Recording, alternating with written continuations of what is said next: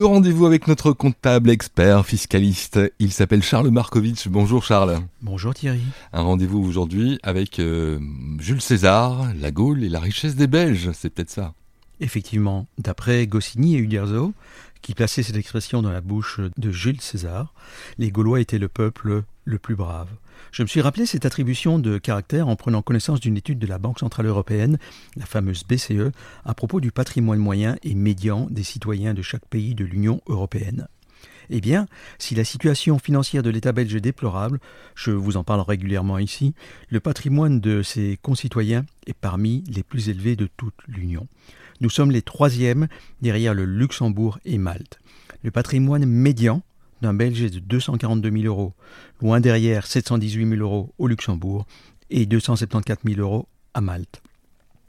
Donc, 242 000 euros en Belgique pour une moyenne en zone euro de 123 000 euros.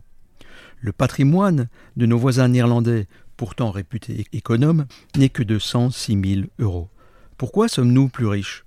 Parce que 72% des Belges possèdent leur propre logement, la moyenne européenne étant plus basse à 62%. Pourquoi les Néerlandais sont-ils si pauvres?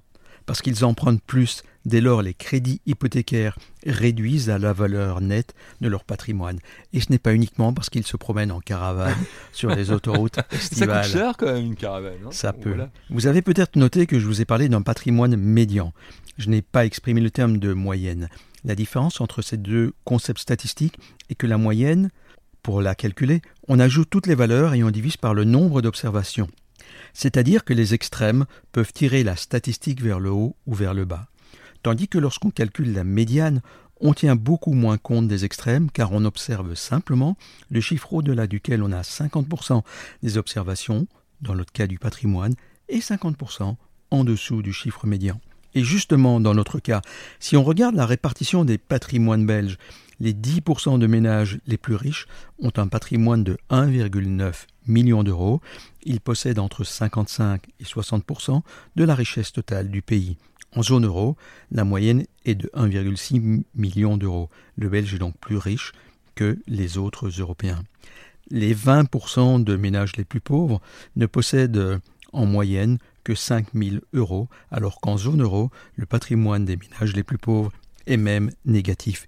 Ils ont donc plus de dettes que d'actifs. Alors Charles, vous vouliez aussi nous parler d'une autre étude similaire. Oui, parce que c'est bien d'avoir plus qu'un seul point de, repère. Et je voulais vous parler d'une étude annuelle de la Banque suisse, le Crédit Suisse, qui euh, étudie et évalue la gestion patrimoniale à travers le monde. Et tenez-vous bien, Selon le calcul de la médiane dont je vous ai parlé il y a quelques instants, les Belges sont les plus riches au monde. Ils ne sont pas seulement les plus braves, ils sont les plus riches au monde, avec un patrimoine moyen de 229 000 euros. Donc, pour cette banque, le Crédit Suisse, la moitié des Belges a un patrimoine supérieur à ce chiffre et l'autre moitié a donc un patrimoine inférieur à 229 000 euros.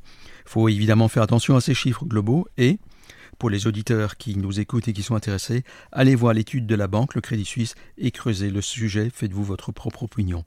Sans compter, sans oublier que si chaque situation est particulière, c'est malgré tout intéressant d'avoir une image globale. Un mot de la fin, s'il y a un mot de la fin? Bah, Sans paraphraser euh, Jules César ou un autre auteur, bien entendu, l'argent fait-il ou non le bonheur Peut-être non, mais il y contribue. À chacun de se faire son idée.